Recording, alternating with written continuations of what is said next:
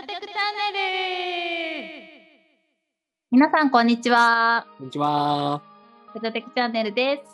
この番組はあやなるがカネさんと一緒にアジャルテクエキスポアジャテクについて語るポッドキャストです。今回はオープニングから参加することができてます。カネです。はい、ようこそカネさんありがとうございます。はい。ということで、前回からシーズン2ということで始まりましたね。いやー、1回目聞き直したけどなんか緊張してましたね、私。いや、実は私も緊張してました。2人ともまあ話喋りは別に流暢なんだけどこの2人の関係性がまだできてないってところでちょっとぎこちなかったですよね。そうですね。まあ、うんポッドキャストの最初の方あるあるで、うんうんうん。まあ、回数を重ねていけば、徐々にこう、良くなっていくパターンだっていうのは私はよく分かっているので、少しずつねこう自然になっていくといいなと思います。そうですね。あの、リスナーさんもちょっとお待ちいただければと思います。はい。はい。で、早速このシーズン2、6月から、あの、まあ、6月に合わせたかのようにですね、こう、はい。始まって、カバーアートも、うん間に合った。よかったです。もう港川さんがあの急いですぐに作ってくれて6月1日にねリリーシーズン2リリースしたいんですよねって言ったらパッと出てきてプロは違いますね。いやー、ありがたい。あの、アジャテ君ですか？あじゃてくん。かわいいキャラクタかわーいい。もう理想通り。を、さすがだなと思っうんなんか私があの色が好きで緑って。ぽ。はいい、はい、はい、はい。かわいいですよね、グリーンっていうような色が好きで、うんまあ、アジャテクのメインの色もあのそのカラーにしてるんですけれどもそれをお伝えしてでまあアジャイル感を出したいってことで耳が A になってるんですよねアジャイルの A。あ、あの耳は A はいを表してて、それアジャイルの A なんですね。そうなんですよ。あ、なるほど、なるほど。でアジャテクのキービジュアルに使っているあのなんですかね惑星の周りにこうちょっと円円が回ってるようなあのはいはいイメージをそのまま体に巻きつけてもらってるんですね。細かい。あ、本当だ。ありますね。そうなんかアジャテクの要素とかアジャイルの要素ってどんなのがありますかっていうのをいろいろ聞いていただいてうん。それでそういうのを入れ込んでもらってでアジャテクチャンネルって部分もあの「あ」の部分が付箋になってたりはいはいはい。負の部分があのアジャイルのこう繰り返しフィードバックの矢印みたいなのを入れ込んでいただいてたりすごい実は細部に多大なる工夫が入れ込まれてるっていう細かいなってます。もうとっても気に入ってます。そうですよね。すごく、はいなんかパッと見で、アジャテクチャンネルって分かりやすくて、うんうんうん。素晴らしいカカバーアートだなって思って、びっくりしちゃいました。うん、今後ちょっとこれをねガンガン出していってまあちょっといつかはグッズとかも作ったりとか考えれたらいいねっていうお話をさせてもらってるのでもう皆さん楽しみにしててください。いいっすね。アジャテ君、アジャテ君グッズはよろしくお願いします。みんな期待してると思います。はい。はい。それでは、えー今日は何の話をするのかというと、まあ、前回、あの次回のアジャテクに関して、まあ、簡単にあの紹介させてもらったと思うんですけども、あの前回で言うと、2人のスピーカーの方みたいな話があったんですけども、まあ、今回は、まあ、よりですね、スピーカーが増えたりであるとか、あと前回軽くしか紹介できてなかったジョー・ジャスティスさんの話とか、そのあたりを少し今回できたらなと思っております。あはい、ありがとうございます。はい7月10日の Agile Tech EXPO New Normal Agile Episode 2ですね。基調講演の Code for Japan 関さんの話は前回結構させてもらって、あとジョー・ジャスティスさんも来るよすごいでしょぐらいの 感じで終わっちゃったんで、はい、どうすごいのっていう話をちょっと初めにさせていただくと、はい。まあ、あのスクラムトレーナーとしてすごく有名な方なんですねジョー・ジャスティスさんって。うんうんでなんと世界20カ国以上でスクラムの導入支援だったりスクラムマスターの育成をされているという方で。で、まあ、今までに50万人ぐらいのあの生徒さんがいて。でそのスクラムマスタークラスを今回書籍化したんですね。で、えっと、今まだ日本語には翻訳中っていう感じでちょっとアジャテク当日に出版が間に合う状況ではなさそうではあるんですけれども、まあ、英語ではもう出てますし、まあ、ぜひ今後日本語が出たら、えー読んでいただけるといいかなというか、まあ、みんな読むんだろうなと思って興味ある人は。はい、ということであの今回お呼びしました。でこの方ねあのまあアメリカの方なんアメリカにいらっしゃる方なんですけど、はい。あの Google、Amazon、Microsoft とか本当有名な会社でほとんどい。ろんな有名な会社でこうスクラムの実践指導経験があってボーイング、テスラ、トヨタ、NSC、KDDI とか。で結構日本でもですねあの通訳の方とつけて、えー、とトレーニングやったりしてるんですね。はいはいはい。うん、でもうなんかこう喋って日本語でその場で訳してもらってテンポよくやるっていうことにすごく慣れていらっしゃるみたいで、うん。これに関しても通訳のところがちょっと心配だったんですけれどももうはいそこも、大丈夫いつもやってるから任して みたいな感じで頼もしい。ね、頼もしいですしお人柄も素晴らしくてでまあ TED とかでも喋ったことが実はあるぐらいのスピーカーの方なので、うんまあ、気になる方はちょっと事前に予習をしていただいたりしてですね本番楽しみにしてもらえればと思います。はい。すごいですね。ね名だたる企業の。まさか来ていただけるとは。なので、なんかはい本当貴重な機会だと思うので、ぜうん、ひね、ジョージャスティスさん見るだけだけでもいいから、アジャテクそうですね。参加する。のは本当に、1セッションだけでも参加できるっていうのがこの無料のアジャテクのオンラインのカンファレンスの醍醐味ですので、ですよね。はい、気になる方はお忙しくてもこのセッションだけでもというような感じで選んでもらうこともありです。まあ、とはいえですね、まあ、はい。他にも素晴らしい方々がですよ、登壇するそうわけなんですよね。よ。まあ、他に、まあ、今回ご紹介する方は何人くらい紹介していただけるんですかね？と全部であと3名うんご招待してて、うんはい、ウェブサイトにはジョー・ジャスティスさんともう1名の方しかまだ出てないんですがもうはい今日は全部紹介しちゃいたいなと思います。おいいっすね。はい、じじゃあゃあ、まず1人目。はい、1人目はソニックガーデンの西見正弘さんです。おお、ソニックガーデンさんね。はいで、まあ、ソニックガーデンさん、倉貫さんとも、あの、つながりがありまして、まあ、倉貫さんに最初お声掛けしたんですけれども、うんまあ、アジャイルテックっていうぐらいだから、もうぜひ、うちのテッキーな人を送りますっていうふうに おっしゃってくださって、はいはいはい。はい。で、開発の、まあ、事業統括っていうような立場の方ですね。うんはい、で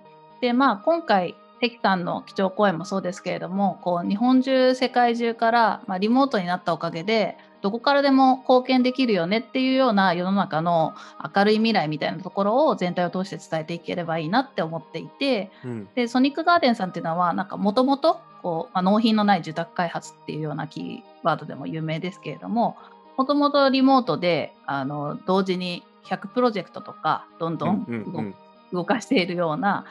会社さんなので、まあ、そういった彼らの、まあ、彼らにとってはノーマル私たちにとってはニューノーマルみたいなところをどんどん事例として紹介していただけたら皆さんにとってすごく学びがあるセッションになるんじゃないかなって思ってます。あー確かになんかソニックガーデンさんってそのリモートのイメージってすごく強くてはい、やっぱコロナより前の頃ってその我々自身がリモートワークやってないからちょっとその距離感が遠かったと思うんですけど、うんうんうん今ってみんなリモートワーク経験した状態でソニックガーデンさんのお話を聞くとより、うんあそうなんでするそういう工夫してるんだとかうんうんうん分かりそうですよね。確かに今までだったらなんか違う世界の話に聞こえてたかもしれないですね。うん、楽しみですね。多分今回はあそういうふうにやればいいんだっていう学びがいっぱいあるんじゃないかなと思います。はいじゃ、あ2人目。はい、2人目は、えー mixi の信田晴光さんです。彼はですねなぜお呼びしたかというと最近 mixi さんがですね Romi っていうめちゃくちゃ可愛いロボットを出されたんですよ。でちょっとそのロボットに私たち食いついちゃって、はいはいはい。何これ可愛いって言ってちょっともオーガナイザーで盛り上がりましてですね。で、まあ、自律型会話が、自立ん？自立して会話ができる、で自立型会話ロボットって呼ばれてるみたいなんですけれども、まあ、AI でどんどんどんどんこう学習していって、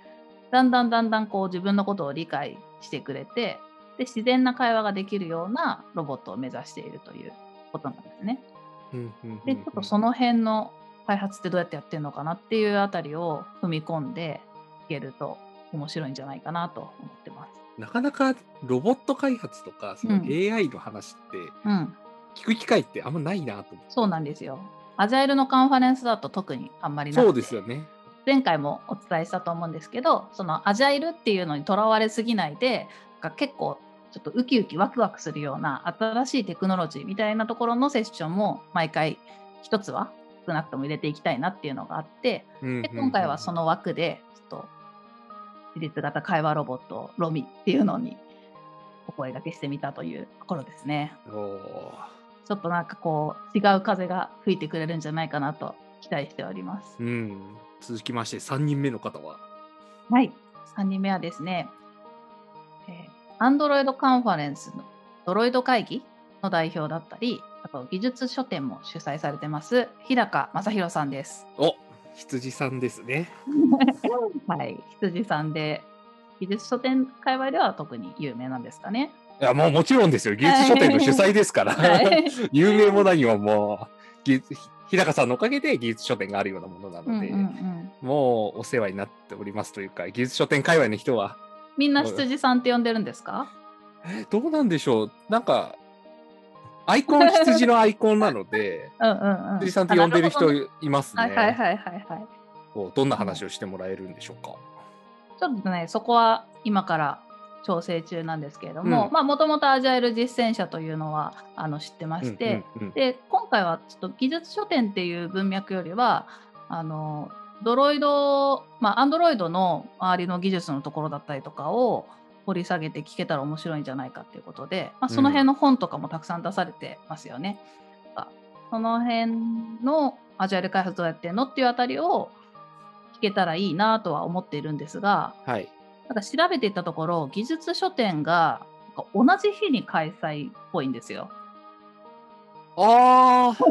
確かに。あれ？たい。で本当にこれもダメ元で当たってみたんですけれども、まあ、なんとか調整してセッションをやっていただけることになって、まあ、なので技術書店今回、まあ、オンラインになってどんな風に開催されるのかとかそこの魅力の話も聞けるんじゃないかなと思ってます。うんうんうんうんううんん。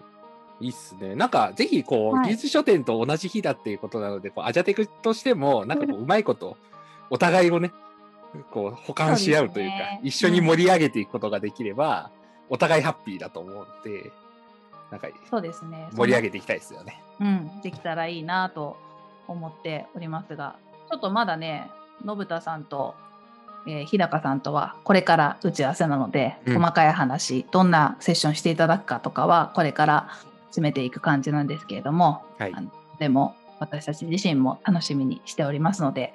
皆さんお楽しみにという意味です。まあ、今のところ、うん。前回から引き続きで、あの、関さん、で、ジョー・ジャスティスさん、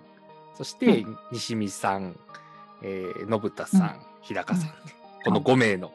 方を聞いただけでも、わ、すごい人たちだなーって、はい、ありがとうございます。まあ、それだけでもワクワクできるんですけど、アジャテクっ毎回スポンサーさんのセッションもあって面白いじゃないですか。そうなんですよね。だからそこもあるんで、ね今回どんな人たちが話すのかっていうのを簡単に紹介してもらってもいいですかね。そうですね。ちょっとセッションは現在調整中なんですけれども、セッションをしていただくゴールドスポンサーの4社は特定しまして、はい。1社ずつお名前を呼び上げたいなと思います。はい、まず1社目は、アジャイルスタジオ by 英和システムマネジメントさんです。で2社目が株式会社ゆめみさん。うんで3社目が株式会社メディーバさん。うんで、え4社目が三菱 UFJ インフォメーションテクノロジー株式会社さんという感じです。はい。もうでまあ基調講演に合わせてこう全体の流れとしてやっぱりこう垣根を越えてどこからでも貢献できるっていうようなお話をしてもらえると嬉しいですっていうのを皆さんにお願いしています。うん。なんか具体的には、そのうん当日、ブースとかもあったりするんですかね？そうですね、 Discord の中に各社さんにテキストチャンネルとボイスチャンネルをご用意してまして、で、なんか結構オンラインカンファレンスだとこの運用が難しくて、あの、ボイスチャンネルにずっといるから来てねとかっていうだけだと、なかなか参加者の方々って足を運びづらいと思うんですね。うん。で、その反省がまあ1回目の時とかにあって、えー前回から、えーミニセミナーみたいなのをスポンサーの皆様にこう休み時間だったりの時間をうまく使って開催していただくようにしてまして、うんで前回それでめちゃくちゃ盛り上がったんですよ。うんうんうん。なので今回もあの各社様にちょっといろんな企画をしていただいて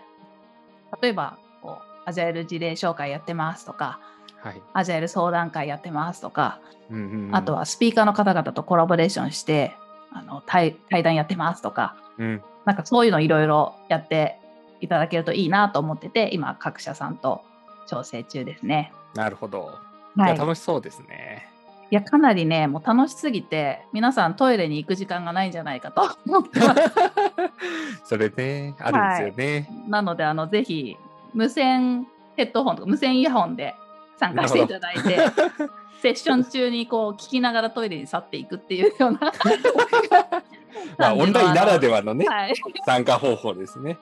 そういった準備をしていただけるとあの焦ら焦らずにこう確かにで参加いただけるかなと思います。はいはいはい。はい、ななるほど、なるほど。まあ、そんな4社のゴールドスポンサーの方がいて、ちなみにスポンサーってまだ募集はしてるんですか？